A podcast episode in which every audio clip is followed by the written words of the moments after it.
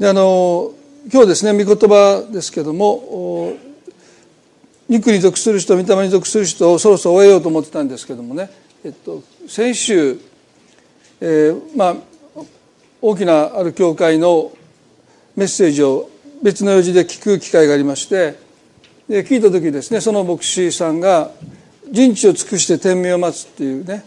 それがクリスチャンの生き方だというふうにおっしゃってあそうなのかと思ってあの自分が教えてきたこといきなりひっくり返してるような。これは相当私たちの生き方に染みついてるというかですね。ですから、まあ、もう少し掘り下げたいなという、まあ、あのそうなのかと思ったのは冗談ですけれどもあの違うやろって突っ込んであの映像にですねあの何回か突っ込みましたけれども。あでもあでもまあ牧師さんが普通に、えー、そういうメッセージをなさって、まあ、教会の方もそれを違和感なく聞いてるということはまああのやっぱり日本人としての気質というかですね、えー、とりあえず一生懸命頑張らないとやりきらないと神様にお任せするっていうのは何かこう無責任。そんなふうな受け止め方をしている方がやっぱ多いんだなということを改めて思わされたのでえっとまあ、そろそろやめようかなと思って準備ある程度してたのをですねもう一度取り上げて今日少しお話しできたらなと思います。第二コリントの3章の15節から17節まで。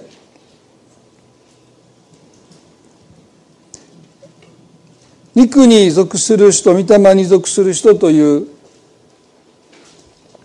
パウロの、まあ、クリスチャンですね。クリスチャンを分ける表現ですけども、まあ、肉に属する人っていうのはですね、まあ、繰り返し言いますけども、まあ、自らを頼みとしている人。御霊に属する人っていうのはもちろん自分のことを信頼はしていますけどもその軸足というかよりどころを神に置いている人というふうにお話としてきました。で今日はですね、まあ、タイトルをつけるとするならば特権意識という肉の誇り特権意識という肉の誇りというものを、まあ、私たちは心からいかに取り除けていくのかということが肉に属する人から御霊に属する人へに私たちが変えられていく大切な過程だと思います。第2コリントの3の15から17を読みします。かえって今日までモーセの書が朗読される時はいつでも彼らの心に覆いがかかっているのです。しかし人が主に向くならその覆いは取り除かれるのです。主は御霊です。そして御霊なるところに自由があります。パウロはこのコリント地方の諸教会に送った手紙の中で今日までまあ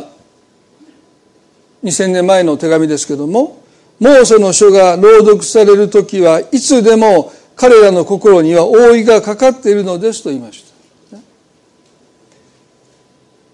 何を意味しているかというと、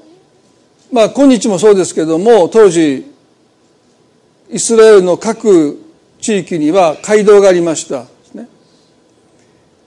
エルサレムにはこの神殿があったわけですけども、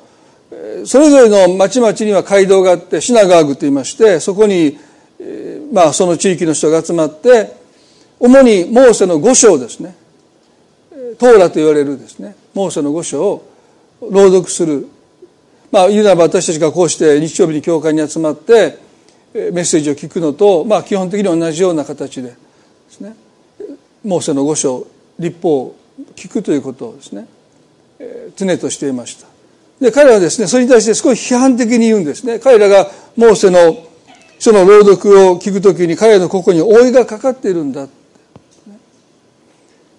彼らのここにかかっている覆いが何を見えなくさせているのかというと神様の真実のお姿です。聖書を読みながら聖書を聞きながら私たちが神様を見失うってことがあるんでしょうか、ね、毎週教会にこうしてきて聖書を読み説教を聞いててかえって神様が見えなくなってくる。まあ皆さんがそんなことをおっしゃったら私すごく傷つきますね。教会で先生の説教を聞くたびになんかますます信仰が何か分からなくなってくるし神様が何か分からなくなってきますと言われたらですねまあ皆さんの心に私の説教を聞くことによって、まあ、老いがかかってるでしょうね。まあ、そうならないように努めていますけども、でも、当時、彼らが聖書の言葉、御言葉を朗読する時ですね、心にお湯がかかって、神様が見えなくなっていくんだって。まあ、その次の圧で、章では、16節では、しかし人が主に向くならというわけですから、聖書と向き合いながら神様に背を向けるってことが起こりうるということですよね。聖書に向き合って聖書を読んでいながら心は神様に背を向けるということが私たちの中でも起こりうるということですよね。新明記の6章の中にエジプトの奴隷であった推定200万のイスラエルの先祖たちがモーセによって約束の地に導かれる時ですね。神様は一つのことを守るようにとおっしゃったんですね。あなた方たちが約束の地、まあ、今のイスラエルに移住した時に末永く幸せになるために一つのことをしなさいとおっしゃったんですね。新明記の6の67読んでみます。私が今日あなた方に、あなたに命じるこれらの言葉をあなたの心に刻みなさい。これをあなたの子供たちによく教え込みなさい。あなたが家に座っている時も、道を歩く時も、寝る時も、起きる時も、これを唱えなさいとおっしゃった。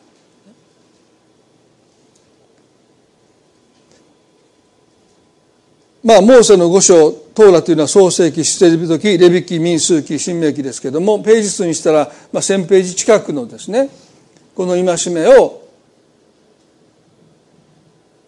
起きてる時も、座ってる時も、寝て、寝る前もですね、道を歩く時も、唱えなさいとおっしゃった。もしあなた方がそうするならば、あなた方は幸せになるだろうとおっしゃった。詩篇の1の2に、ユダヤ人の人たちが思い描く幸いの人の姿が描かれてますね。詩篇の1の2で、誠にその人は主の教えを喜びとし、昼も夜もその教えを口ずさむとあります。昼も夜もその教えを口ずさむ。その人は水路のそばに割った木のようだ。時が来ると実がなり、その葉は枯れないその人は何をしても栄える神様の戒めを昼も夜も口ずさむということは神様の心に寄り添いながら生きている人は、ね、何をしても栄えるんだ当然ですよね。神様の心に寄り添ってる、ね、神様が何を願っておられるのかということにいつも耳を傾けている人心を傾けている人は当然神様が喜ばれることをしますからその人は何をしても栄えるんだって。これ誤って読むとですねクリスチャンが何をしても栄えるって意味じゃありません、神様の心に寄り添って生きる人。ですね。決して神に背を向けないで反対に神の心に寄り添おうとしてそして寄り添っている人は何をしても栄えるんだと聖書が書いてます。これがイスラエルの人たちユダヤ人たちにとって幸いの人の姿なんですよね。昼も夜も口ずさむ。この使命記の6章のこの戒めをどう解釈したのかっていうのは非常に大切になってきます。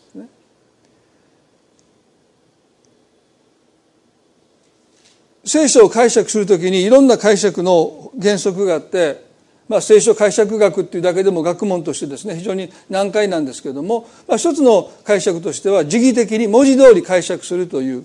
解釈がありますね。まあ、ディスペンセーションという神学を信じる人はこの聖書の言葉を可能な限り文字通り解釈するというふうに努めますね。この場合だとこうですよ。あなたが家に座ってる時も、道を歩く時も、寝る時も、起きる時も、これを唱えなさいって言うんですから、朝から晩までブツブツブツブツブツブツ言いながら生きていかないといけないんです。時期通り読むとですね、そうでしょ？そういう人いるです、時々。独り言。まあ私も時々独り言言うかもしれませんけども、ね。ずっと唱えてるんですよ。大きい声で唱えると恥ずかしいから、小さな声でモーセの五章をずっとブツブツブツブツブツブツ唱えてそれがこれをこの戒めを守ることなんでしょうか、ね、もうそんなことやってたら寝言もトーラですよ。殺してはならないって。もう横でその奥さん聞いてたらびっくりしますよね急に。ね。だからもう絶えず戒めを聖書の言葉を唱えていくっていうふうに時期的に解釈できますけどそんなことはできないですね。ですからユダヤ人たちがどう考えたというと丸ごと暗記することです。1000ページにも及ぶこの聖書の言葉を全部一語一句心にもし収めればいつも唱えることになるんじゃないかって。聖書の言葉が私の外にあるんではなくて私の内側に記憶されるならばもうそれだけでこの新明記の6章の戒めを私たちが守っていくことになるんじゃないかと彼らは解釈しまして子供の頃からユダヤ人は音読によってこの聖書の前半の5章ですね。ああの5つの章記憶してきますよ。すごいでしょ、まあ、イスラエル行かれた方はユダヤ人の熱心の人たちがですね体をこうねこうゆすりながらこのトーラをですねこう暗唱しているのを目にされた方いると思いますよ。まあ、ユダヤ式勉強法っていうのもそこから生まれましてねそのもうじっと記憶しようと思ったら2分で寝ます。ね、聖書皆さん聖書読もうと思って2分ぐらいで寝るでしょ。ね。でそういう時にね 体を動かして読むのがいいそうです私もこの大学院のアメリカの大学院の勉強をですねしてる時にもうもう絶えず本を読まされるのでもう立ってそして歩きながら読みましたね。もうもう座ってたら私30秒で寝ますからね。特に英語なんてもうもう見ただけでもう眠りに誘われてきますからね。ですからもう彼らがやってるように体を動かしながら立ち歩きながらですね、まあ、その本を読んだりもしましたけど彼らはずっと体を動かしながら音読している。それでこの1,000ページにも及ぶこのトーラをですね一語一句体の中に丸ごと収めればそれでもいつも口唱えていることになるんだと解釈しましたですね。まあ、一つの利点はですねこの国は北イスラエルはアッシリアによって滅びました。南ユダはバビロンによって滅んだんですね。そして神殿を焼かれました。そしてユダヤ教典もトーラも焼かれたわけですけどもそして彼らは近隣の国々に離散しましたね、まあ、結局このイスラエルの建国までもう相当ですね。もう2000年近くその後ローマによってもイスラエルサレムは滅ぼされましたので一つの国が滅んでしまって何百年と経ってなおその国が掲げてきた信仰あるいは経典というものが失われなかったのはですね。でちょっと前の戦争の公文書だって焼かれたらもう今もほとんど事実確認ができないでしょ。何百年と経ってもですねこの聖書の言葉が失われなかったのは彼らが丸暗記したからです。そしてそれを子供に丸暗記したものを教えたからですね。口伝えでこの聖書の言葉が伝わっていた。ですから国が滅んで人々が離散したとしてもユダヤ教というものはなくならなかったというのはそういう利点がありますよね。でももう一つの問題はですね彼らが聖書の言葉をただ丸暗記すること。心に入れさえすればもういいんだってそう思ったことによって聖書と向き合いながら神に背を向けるということが起こったということです。彼らの心に覆いがかかってしまったということです。神様見えなくなってきた。だからイエス・キリストが来られたのに彼らはイエス・キリストを捉えて神の御子であるキリストを神を冒涜したと言って十字架で殺すことになってしまったというんですね。私たちも聖書を見ます説教を聞きますでも私たちの心は本当に神様の心に寄り添っているのかなそのことを時々私たちは考えないといけないですよね。マタイの6章7節でイエスがこうおっしゃいました。マタイの6の7で、また祈る時違法人のように同じ言葉をただ繰り返してはいけません。彼らは言葉数が多ければ聞かれると思っているのですとおっしゃった。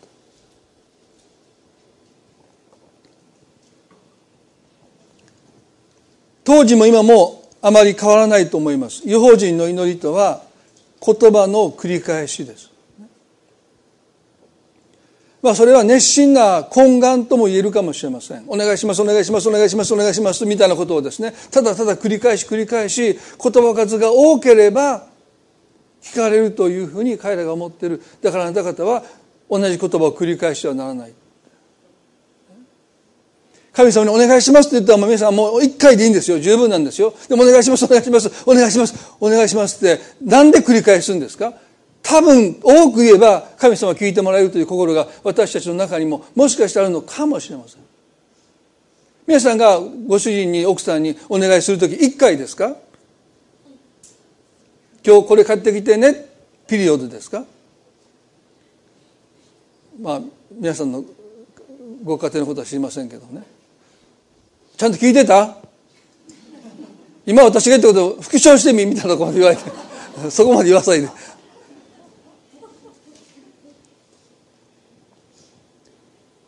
まあ、この同じことを繰り返すという祈りの背景にはいろんな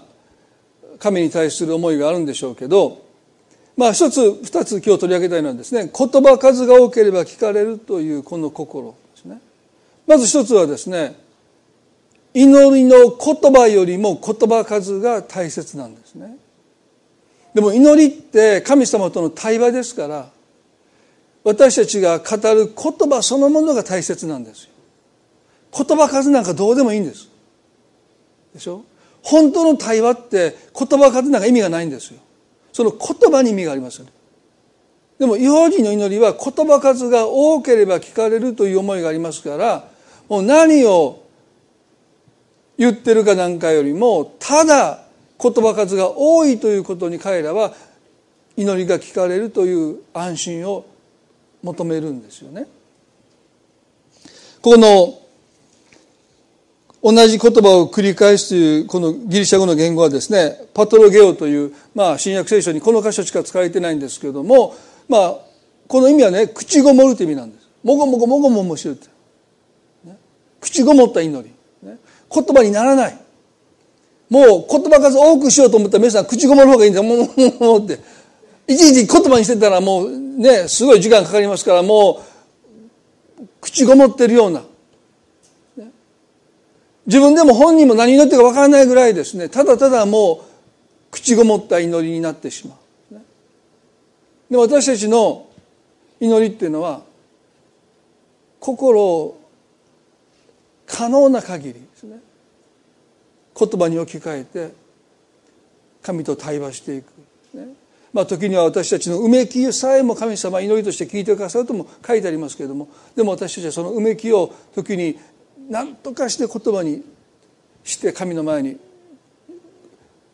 訴えていく祈っていくということは大切なんだろうなと思いますよね。このこれ開かなくても結構ですけどもルカの18章にね不当な裁判官とヤマメの例えが出てきますね。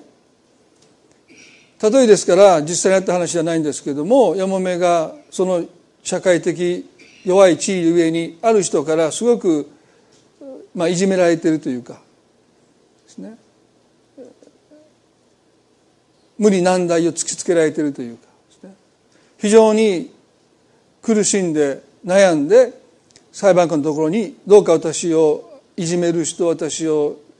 支配しようとする人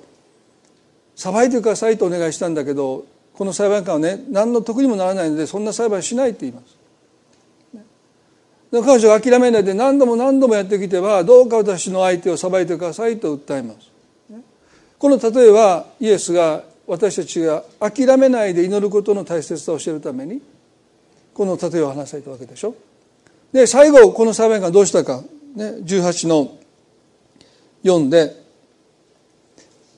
彼はしばらく取り合わないでいたが、彼には、後には心密かに、私は神を恐れず人を人とも思わないが、どうもこのヤマメはうるさくて仕方ないから、この女のために裁判をしてやることにしよう。でないとひっきりなしにやってきてうるさくて仕方がないと言った。この裁判官を動かしたのは彼女がうるさいからですね。何回も何回も何回もやってきては私のために私の相手を裁いてくださいと言い続けるので裁判官は根負けしたわけです。違法人の祈り同じ言葉を繰り返してはいけないというこのイエスの教えと悪い裁判官のもとに諦めずに何度も何度も出かけていってどうか私の相手を裁いてくださいと懇願し続けたこの山見の祈りとの共通点はですね、まあ、ある意味で熱心な懇願です。でも何が違うんでしょうか。それは言葉数が多ければ聞かれるというこの思いが違法人の中にあります。すなわちこんだけお願いしてるんだからそろそろ聞いてくださいよという態度です。いつまで同じこと言わせるんですか神様いい加減にしてくださいって。どれだけ祈ったらあなたは聞いてくださるんですかという。祈れば祈るほど私たちは何か神に貸しがあるかのような高ぶりを私たちは持ってしまいます。でも山見はこの裁判官を訪ねる時に裁判官にそんなもん抱いたんでしょうか。あなたいい加減にしてやって。あんた裁判官でしょこんな社会的弱者を助けるのがあなたの仕事じゃないんですか？私に何で足を運ばせるの？そろそろさばいてくださいよっていう心を彼女は持ったんでしょうか？おそらく持たなかったです毎回どうか私を悩ませる？私を苦しめる？その人を正しく裁いてくださいと彼女は裁判官の前にその裁判官が不正な不当な裁判官であることを知りながら懇願し続けました。一見同じ言葉を繰り返しているかのようですけども彼女の心は全くへり下っていました。何回足を運んだって彼女は何かその裁判官に貸しがあるかのようなそんな高ぶった思いを彼女は持つことはなかった。何回でもその裁判官がうんと首を縦に振ってくれるまで彼女は何度も足を運んでどうか私のために裁判をしてくださいませんかって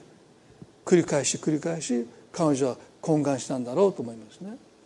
大切なことは祈りの動機ですよね言葉数が多ければ聞かれると思うというこの思いこそが私たちが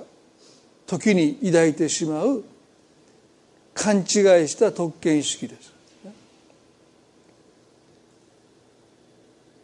言葉数をいろんなものに置き換えれますよ。ね、これだけ奉仕したんだから。これだけ献金したんだから。これだけ信仰生活やってるんだから。これだけ多くの人にイエス様を伝えたんだから。まあそれは何でもいいと思いますよ。ある私たちの行いによって何か私たちが神に私たちの祈りを聞く義務があるかのように義務付けていけるともし私たちがここのどこかで思うならば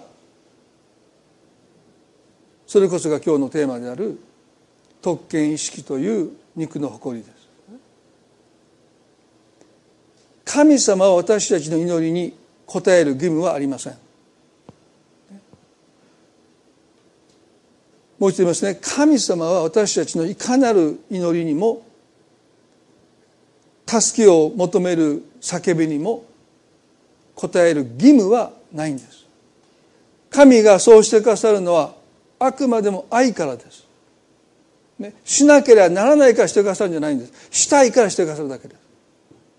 でも私たちどこかで神様にそれをしなければならないかのような義務感を生じさせようとして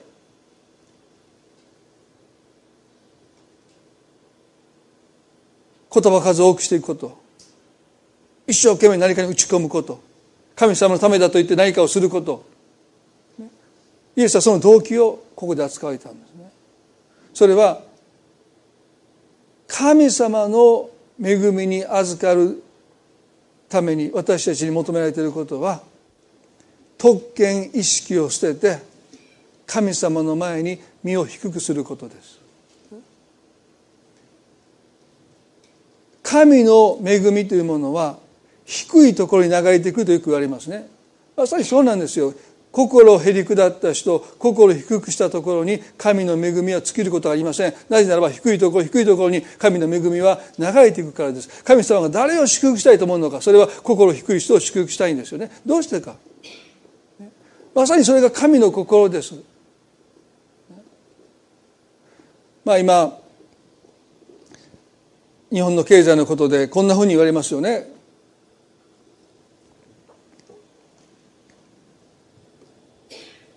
豊かな人がさらに豊かになればその豊かさから富が流れ出て貧しい人も満たされてくるんだっていうふうによく言われますけれども、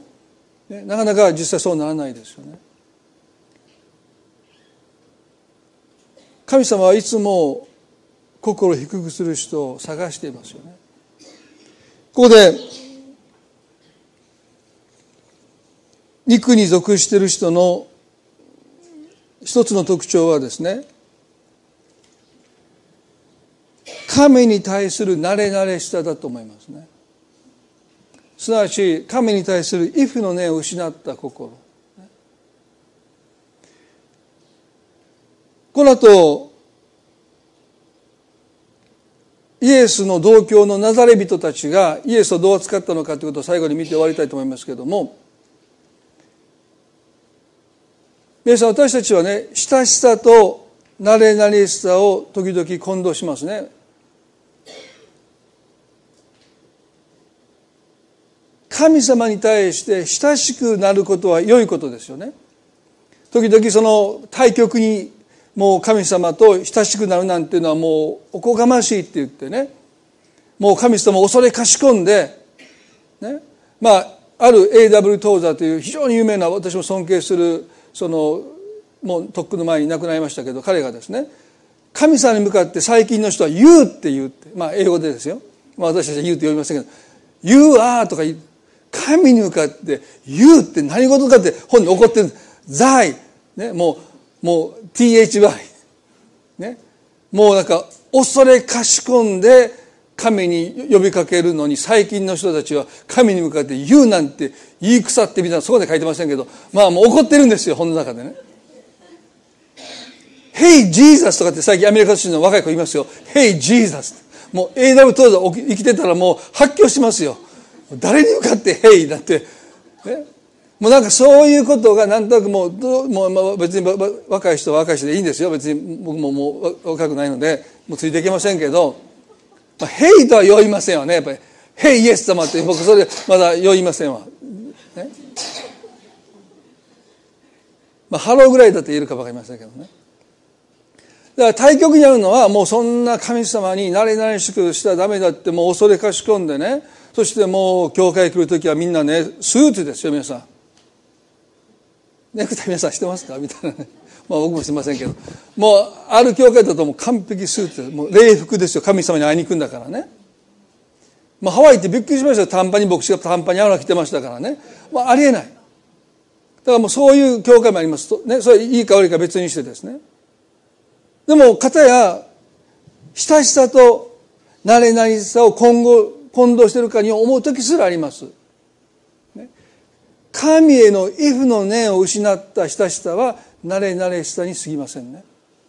神に対する畏怖の念を失った親しさは親しさじゃありません。それは慣れ慣れしさです。すなわち何か神に対して自分たちにアドバンテージがある。何か特権があると私たちが思ってしまう。ペイさんねルカの4章にイエスがお生まれになったのはナザレですよね。このナザレ人ともイエスは呼ばれました。それはエルサレムに住んでいる人からすると軽蔑の意味を込めてイスラエルの北の方ですね。もう野蛮なちょっと柄の悪いもうそのガリラヤ湖周辺ではですね、まあ、漁師をしておる方の、まあ、そういう職業別紙もありましたですね。ですから基本的にそんなに言葉も荒々しいね。ローマ帝国に最後まで抵抗したのもこのガリラ地方の人たちですからまあそれはそれで彼らの誇りなんですけどエルサレムの特権階級から見るとですねまあナザレ人なんていうのはもう本当にもう同じユダヤ人でも一緒にされたくないと思うぐらい彼らは軽蔑していましたよね。でこのナザレでお生まれになったイエスは30歳の時に公にご自身が救い主であることを公にされて宣教活動なさったんですよね。そした時このナザレの街道に行かれてました。まあいわば地元です。地元にある教会に街道に行かれたんですね。でそこでは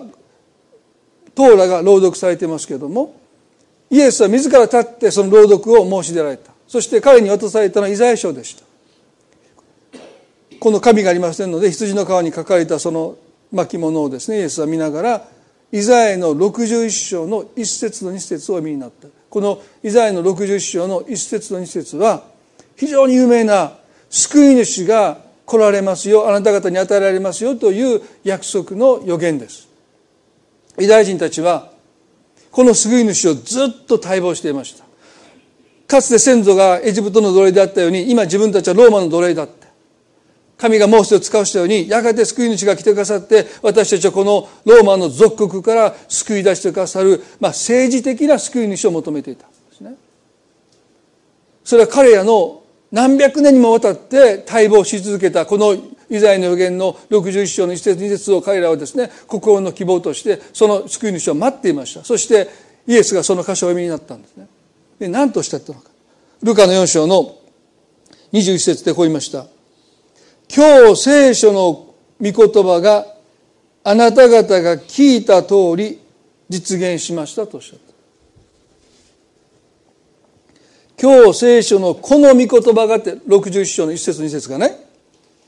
あなた方が聞いた通り実現しましたとおっしゃった。すなわちイエスご自身が救い主であることをご自分の故郷ご自分の地元で宣言なさったんです。そこには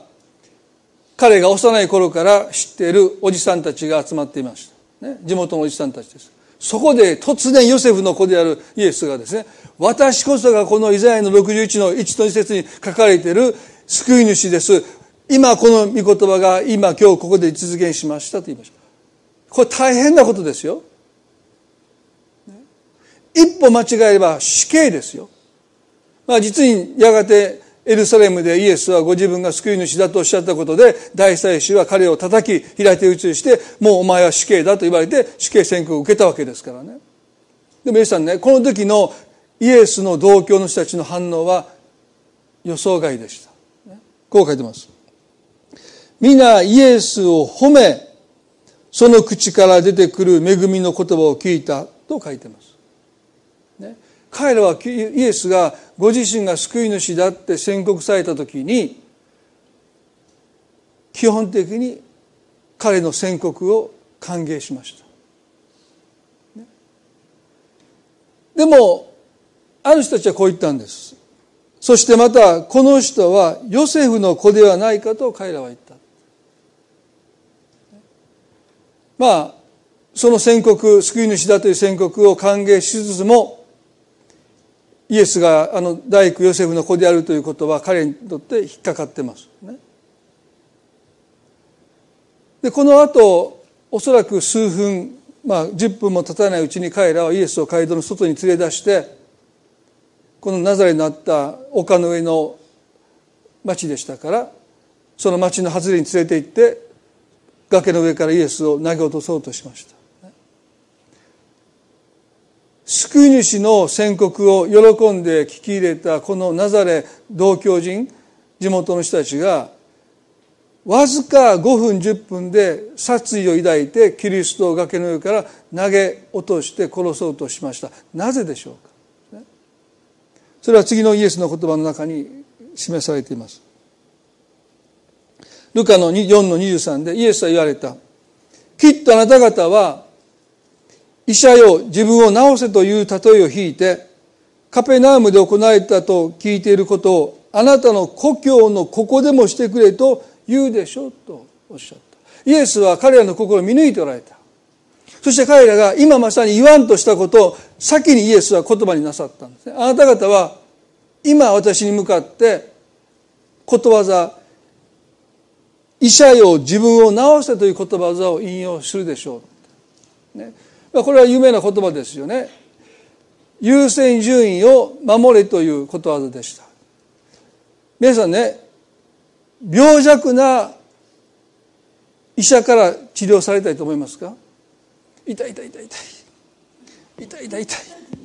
どこが痛いんですか？って。先生の方が痛そうですよね。だから当時はもしあなたが医者としての務めを果たすならばまずあなたが健康になりなさい、ね。まあ、これ牧師に当てはまるならば偉そうに説教するんだったらまずあなたが御言葉を実践しなさいってことですよね。まあ、許しましょうと言いながら私行動の時にねもう誰かに対しても許してない怒りを爆発させたらもうそれはダメですよね。ですから医者よまず自分を治せというのは、まあ、そういう優先順位もしあなたが人の治療に当たるんだったらまずあなたが健康になりなさいという例えなんだけど彼らはそれを歪曲してですねそしてカペナームという、まあ、彼らの別の町ですよね。別の町でイエスがなさった数々の素晴らしい技を引用してね。そんなことするんだったらまずこの道具あなたの故郷でやるべきだって。私たちにすべきだって。彼らはそれをイエスに要求しようとしていた。それをイエスは見抜かれて先にこのことをおっしゃった。これが勘違いした特権意識です。カペナームでそんなことするんだったらまず俺たちだろって。他の人を差し置いてお前この町で生まれたんだろって。この町の人々の世話になったんだろって。まあもしかしたらその中の幾人かの人はイエスが幼少の頃イエスを助けた人いるかもわからないですね。ヨセフが早く亡くなりました。お父さんが早く亡くなったので若くしてイエスは大黒場所になられたので相談に乗った人いるかもしれませんね。大工の仕事を父が伝えきれなかった技術をある人は教えたかもしれません。何らかの多分このヨセフの家に貸しがあった人たちがあの街道の中にいたんでしょう。彼の弟妹たちにお世話した人もいるんでしょう。そういう貸しを持ってた。なのになんで俺たちを差し置いてカペナームでお前は奇跡なんかするんだっていう思いがどっかにあった。医者よ自分を治せというこのことわざを持ってね。イエスよ。あなたが救い主かどうか別に私たちそんなこと関心ない。でもあなたがカペナームでしたことをまず俺たちにすべきじゃないか。それを彼は言おうとしていた。でイエスはそれを見抜かれてそれを話されたんですね。そして次のことをおっしゃったんです。ルカの4の2527でこれが彼らの怒りにまあ火をつけたと言いますかこうおっしゃったんです。これタブーなんですね。ユダヤ人にとってのタブーをイエスはここで口にされた。んですね。私が言うのは真実のことです。エリアの時代に3年6ヶ月の間天が閉じて全国に大飢饉が起こった時イスラエルにもヤモメが多くいたがエリアは誰のところにも使わされずシドンのサレプタにいたヤモメの女に女にだけ使わされたのです。また預言者エリシャの時にイスラエルにはサラーと、まあ、重い皮膚病ですよね。犯された人がたくさんいたがそのうちの誰も清められないでシリア人のナーマンだけが清められましたと言いました、ね、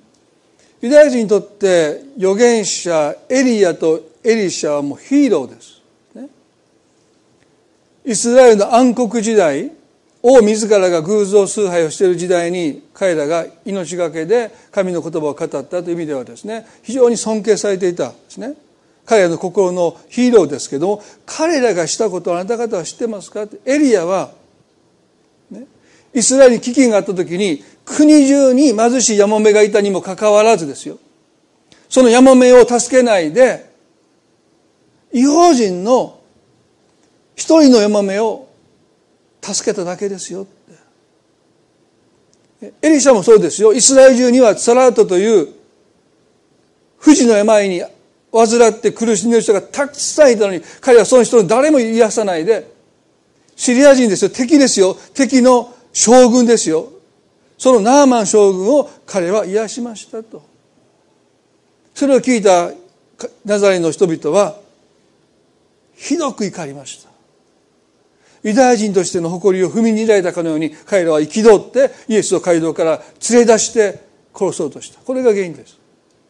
彼らの特権意識がイエスによって尊重されなかった時にいや神が人を等しく扱うというこのことを語っただけで神の目にユダヤ人も違法人も等しく価値がある存在だという当たり前のことをイエスがおっしゃっただけで彼らはイエスを殺そうとしたんです。間違った特権意識を持ってしまう時に私たちは特別扱いされないことで誇りが踏みにじられたと言って激しい気取りを持ってしまいますね。その人は別にあなたを侮蔑したわけでもなく見下げたわけでもない。ただあなたを一人の人として扱っただけなのにそれが我慢できない。なぜ私を特別扱いしないのかって。皆さん聖書の真理はですね神にはエコひいきがないっていうことですよね。でもそれが彼らに耐えられなかっ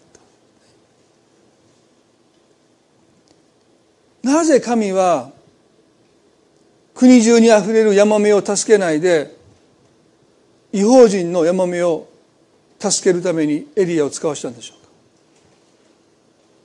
なぜ国中にサラートで苦しむ人がいるのに敵の将軍シリア人のナーマン将軍を癒すためにエリシャを使わすんでしょうか。皆さんこの二人の違法人たちが神の恵みに預かったこの宮沢に預かったことにおいて一つの共通点があります。このヤマメはですねあまりに困窮してわずかなパン粉と水で最後にパンを作って一人息子と一緒にそれを食べて命を絶とうとしてました。神様はエリアを使わしたんですね。でこの時国中に危機があったので彼自身も飢えていました、そして町に入ると明らかに自分よりも飢えてる女性がいました。そしてパンを作るための焚き木を拾ってる。でもどう見ても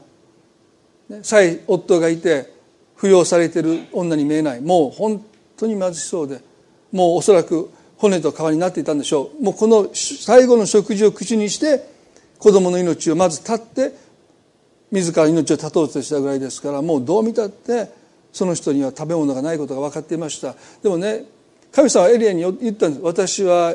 ある町の山見を通してあなたを養うと言いました。耳を疑ったと思いますよ。この飢饉で、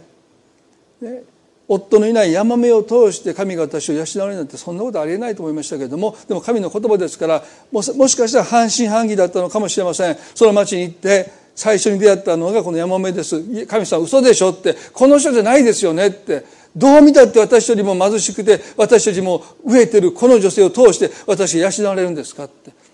ちょっと常識では考えれないですね。でもエリシャは勇気を持って言いました。この彼女に声をかけて私にパンをください。パンと飲み物をくださいって声をかけるんです、ね、それで彼女はエリアに言いました。私は今わずかなパン粉と水でこねてパンを作ってそれを食べて息子と死のうとしています。エリア聞いた時に葛藤したと思いますよね。そんな女性から果たして最後の食事を取り上げていいのか分からない。でも神は確かに私におっしゃった彼女を通して私を養うとおっしゃったのでその彼女に向かってエリアはパンを求めます。で彼女も彼女ですよね。そのエリアの求めに応じてパンをエリアに差し出します。神様何をしてくださったんでしょうか。飢饉がおるまで亀の壺の粉はですね絶えなかったでもここで神様がこの幼児の女性に求めたことはへり下ることでした、ナーマン将軍もそうですよね。イスラエルにすごい預言者がいてもしかしたらあなたのこの不治の病を癒してくださるかも分かりませんよといういわば略奪したイスラエルの女奴隷から聞かされるんです、ね、そしてもう半信半疑でナーマンも将軍ですよ。いわば自分たちよりも弱い国の預言者のもとにやってきます。でもエリシャは家が出てこないんです。挨拶にも来ない。そしてヨルダン川に行って体を七度浸せって言われた。それでナーマン切れたんです。なんで俺がわざわざこんなところまで出かけてきながらこんな皆さんヨルダン川見たことありますでしょ？しょうもないっていう川ですよ。まあしょうもないって言って怒られますけど、まあ、大した川じゃないですね。淀川の方がすごいですよ。ね。でもナーマン言うんです。こんなしょうもない。しょうもない言いませんでしたけどそんな川に行かなくても私の国にはもっとね大河があるんです、ね、なんでそんなこと言ってこの私が川に身を浸さないといけないんですか。私はこの預言者が出てきて何か私の上に手をこう差し伸ばして癒してくれると思ったのにって言って怒ってもうそれじゃいいって帰ろうとした。でも一人の彼の部下がですねナーマン将軍に言うんです、もし預言者がもっと難しいことをあなたに求めたらもっと大金よこせって言ったらあなたは喜んで大金払うでしょって。でも彼は川に行って体を水に浸しなさいって言っただけじゃありませんかって。あなたはそのことに腹を立ててるんじゃないですかもし彼がもっと難しいことを要求するならあなたは喜んでそれに応えていくでしょ、ね、王様将軍様どうか身を低くして川にご自身の体を浸してくださいまさにあの川に体を浸していくというあの行為こそが神の前に心を低くする行為ですよね。そしてナーマンはなんとその忠告を聞いて体をヨルダン川に七度浸して七度7度目に上がった時には赤ちゃんのようだった。気持ち悪いぐらいシミもシミもなんかもうほくろもないんですよ。びっくりするでしょ皆さん急に自分の手見たら真っ白って。もう彼はもうそのなんか威厳も尊厳もなくなりましたよ。もう赤ちゃんみたいなつるつるで出てきた。まあちょっと余談ですけどね私ね前にも言いましたが僕のすごい好きな牧師がねお見合いの結婚の写真撮った時ね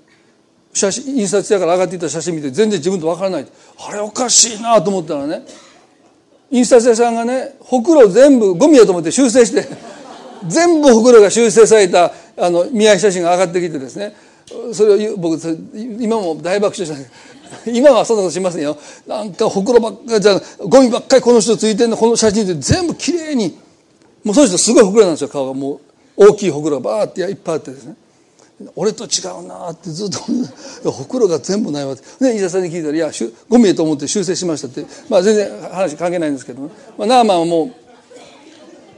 赤ちゃんのような皮膚ですよ。ね。まあそれもね結局は将軍がエリシャのもとにやってきてでも彼は家から出てこないんです。皆さんそこでアウトですよ大体皆さん。ね。会いに来ないばかりか川に行って七度体を浸せって言われてもう切れて帰ろうとしたけど部下によって彼は気持ち思い改めて浸しましたねイエスがおっしゃったことはなぜエリアが違法人のやもめに使わされエリシャが違法人の将軍ナーマンに使わされたかあなた方分かっていないって。もし神が同じことをあなた方に求めたならばあなたは彼らのように身を低くできたでしょうかあなた方の中には特権意識があって何か自分たちは特別だと思ってないかって。だから神がもしあなた方に同じことを求めるならばあなたは最後の粉でパンを作って預言者に差し出しますか？あいにも出てこないで川に行って水を水に浸せというその言葉にあなたは従うんですか？彼らは従えなかったんですよ。皆さん私たちが間違った特権意識を神の前に持ってしまう時に私たちは神の前に身を低くすることが非常に困難になってきます。もう特別扱いを神様はしてくださらなければ神様に対して腹を立てます。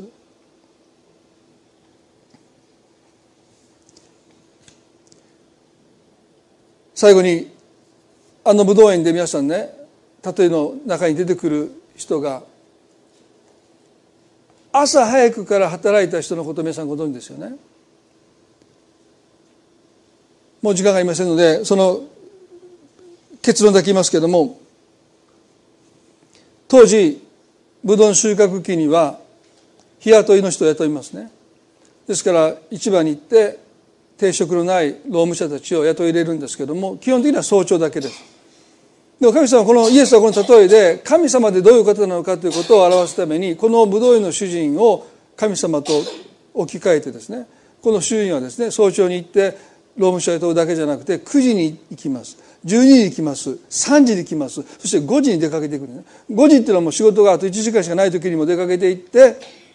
労務者を雇って武道園に送りますね。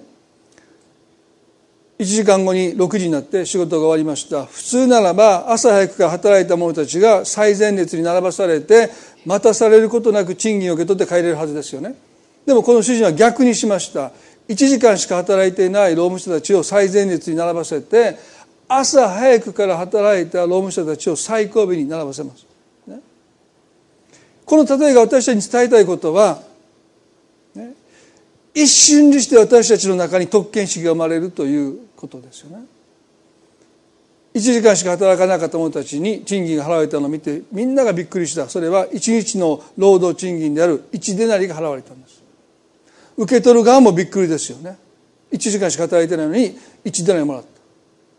た。最初それを見ていた人たちは不服を言います。なんであいつら1デナリ1デナリもらえるんだって。でもそれはすぐに間違った期待になりました。もっと多くもらえると思う。特に早朝から働いた者たちは彼らの8倍ぐらい働いてますので、ね、8で何もらえるんじゃないかって。例えば日給1万円で契約した人が8万円もらえるんじゃないかってその普通はそこに思わないでしょだからまあもしもしかしたら4でなりもうどんなに検ストになっても2でなり倍をもらえるんだろうと思いました。彼らに賃金が払われた時に彼らは受け取ったものを見て驚いたんですねたった1でなりしか入ってなかったで彼らは主人のもとに行って文句を言いました。また21章の12節でこの最後の連中は1時間しか働かなかったのにあなたは私たちと同じにしました。私たちは一日中ロークと焼けるような暑さを辛抱したのですと言いました。7時間8時間多く働いただけで彼らは一番最後に来た人のことをこの連中と言いました。皆さん私たちが間違った特権意識を持ってしまうのはたかがたかがですよ。一日あるいは数時間6時間7時間8時間多く働いたということだけでもう仲間の同労者に向かってこの連中って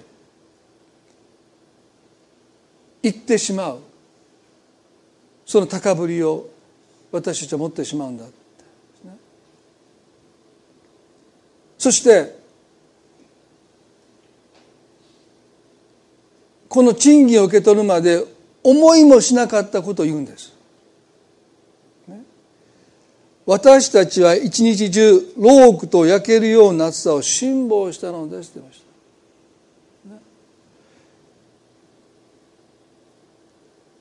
彼らはおそらく仕事ができて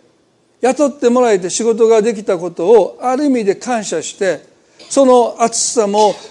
過酷さもある意味で充足感として持ってたと思います。だからもし彼らが最前列に並ばされたならば感謝の言葉を主人に述べてその賃金を受け取って帰ってたと思うでしょ上機嫌で。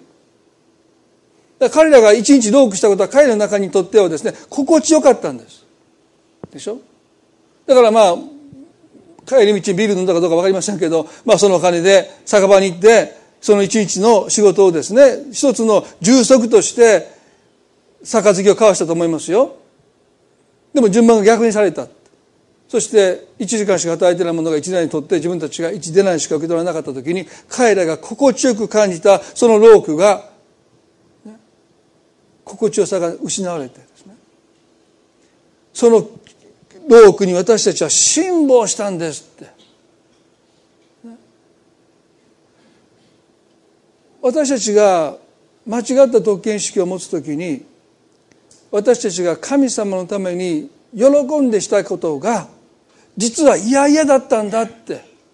強いられてしてきたんだっていうふうに瞬間的に皆さん変わるんですよ。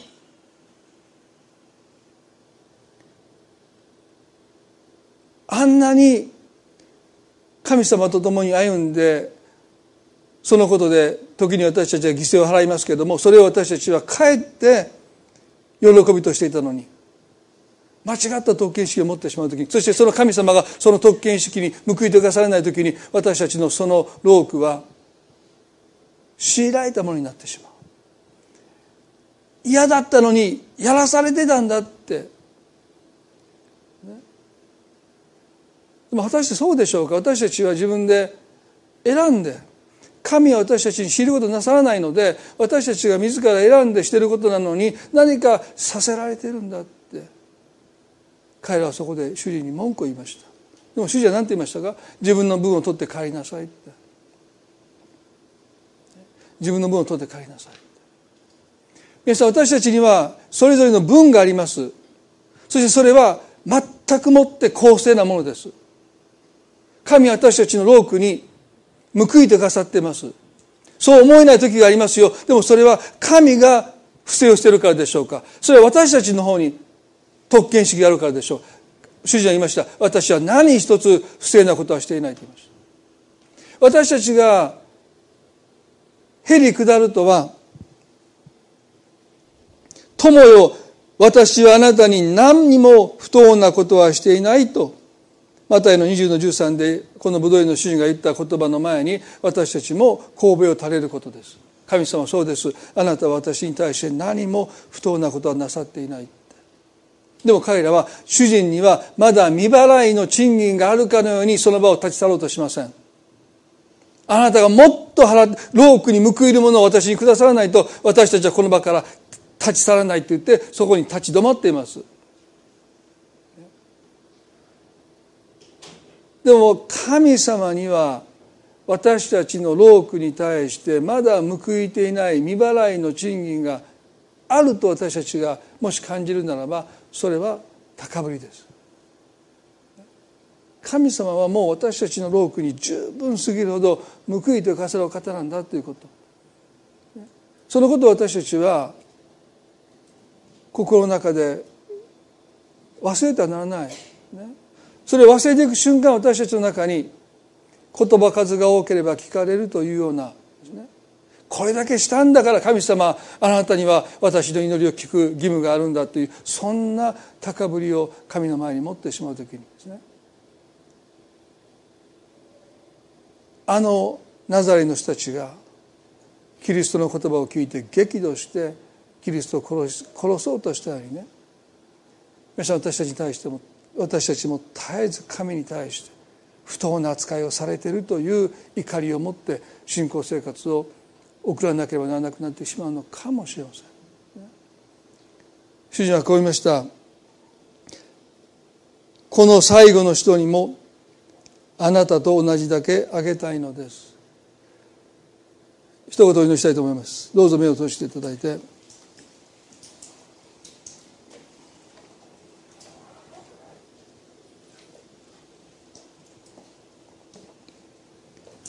この最後の人にもあなたと同じだけあげたいのです。これが神様の心です。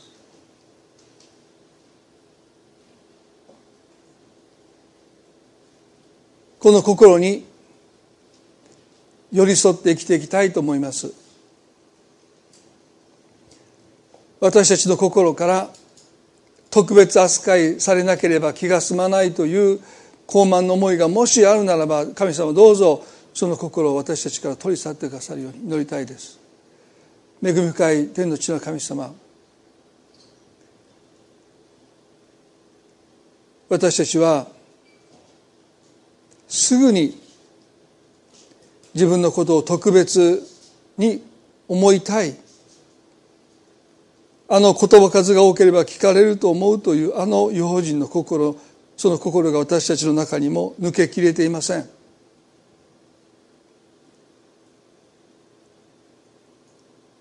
ナザレの人たちもそうでした。イエスに貸しがあると思ってた。あの武道園の中で登場する早朝に働いた者たちも主人に貸しがあるかのように振る舞います。あなたにはまだ未払いの賃金があるかのように彼らはその場から立ち去ろうとしません。神様私たちの心にもこのような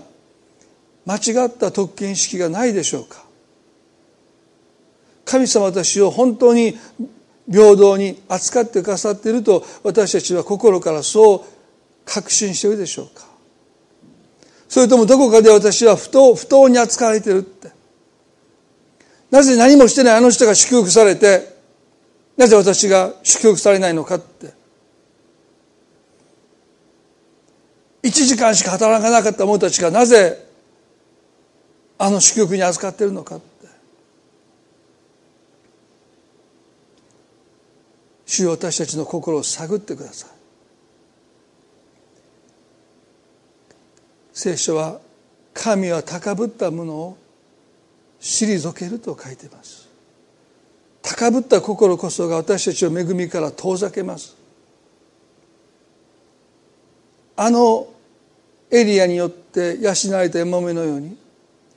エリシャによって癒されたナーマンのように神様私たちはあなたの前に身をかがめること身を低くすることそれが神様の恵みに預かる唯一の道なんだということ今朝もう一度私たちが本当に心に留めることができますようにすぐに私たちは高ぶってしまうものです。たった一日それも数時間長く働いただけで1時間働いた者たちを見を見下げました。この連中はと言ってしまうその心が私たちの中にもあります。どうぞ神様心の貧しい者は幸いだって。神の国はその人のものだって。今日神様私たちはそのような心の貧しさを持つ一人一人でありますように。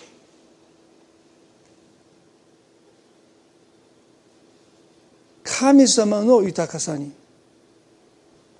私たちの心が開かれるためには身をかがめるしかありません。神様憐れんでください。神様憐れんでください。それが私たちの祈りです。もし私たちの中に神に義務付けるような高ぶった思いがあるならばどうぞ取り去ってください。その思いが神への怒りに変わる前に私たちの心から取り去ってください。あなたはよくしてくださっています。十分です。御子イエスさえ惜しまずに十字架に使わせてくださいました。今日それぞれの心あなたが探ってくださることを思います。神様どうぞこの1週間悩みを覚えてください。多くの気づきを私たちに与えてくださること。いかに私たちが間違った特権意識を持っているのか気づかせてください。身を開かせてください。あなたの怒りが不当な怒りであることを私たちが気づきますように。私はあなたに何の不当なこともしていない。神様この礼拝を感謝いたします。神様の祝福がお人々の上にまたそのご家族の上に等しく注がれますように感謝して愛する主イエスキリストの皆によってこの祈りを見舞いにお捧げいたします。それではどうぞ皆さん最後に立ち上がって賛美をして終わりたいと思います。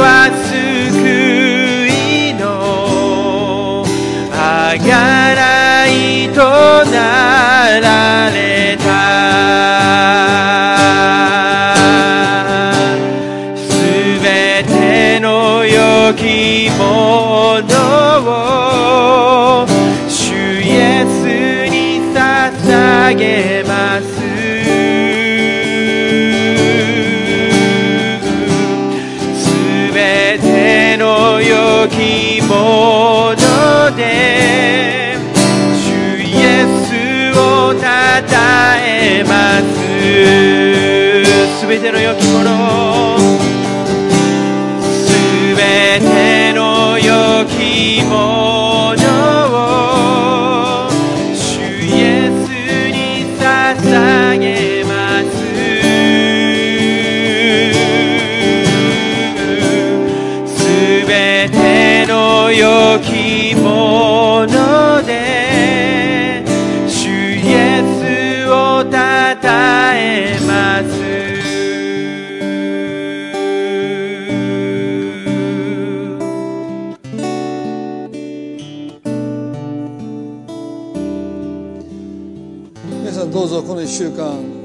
時をもって。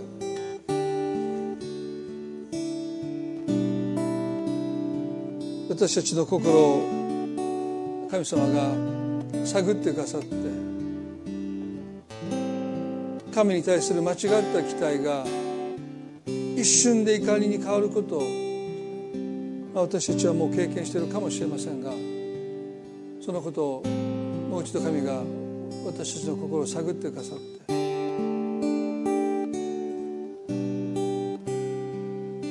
全ては神の愛によって憐れみによって私たちは生かされてるんだということをねもう一度しっかり心に受け止めていきたいなと思います。それでは礼拝これで終わりたいと思いますね。互いに挨拶を持って礼拝を持っていきたいと思います。